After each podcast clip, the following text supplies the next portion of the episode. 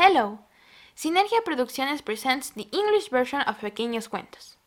Author Beatriz Villegas. Translation and voice Aura Lopez. A case of curious kittens.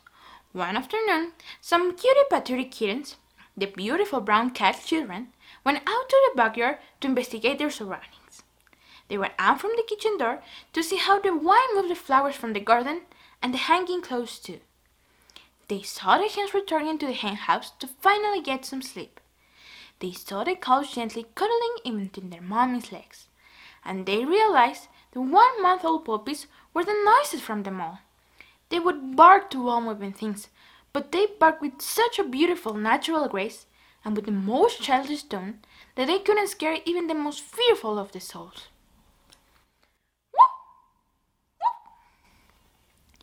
The curious kittens wanted to imitate the noisy puppies, but it wasn't that easy. They had to breathe in and out a few times. Then they stretched as if they had just woken up before they could even give it a try. Finally, mm, they shouted from the top of their lungs, but it wasn't enough to make a dog sound. The only thing the cutie patootie kittens managed to do was waken up her mommy, who was peacefully sleeping on the couch. She quickly arrived to check if her kitties were okay, and thankfully they were. She gathered them all and took them inside so they could play safely. The cutie kittens were a bit annoyed at the beginning, but then their mommy started wagging her tail from one side to the other, and they quickly started having fun.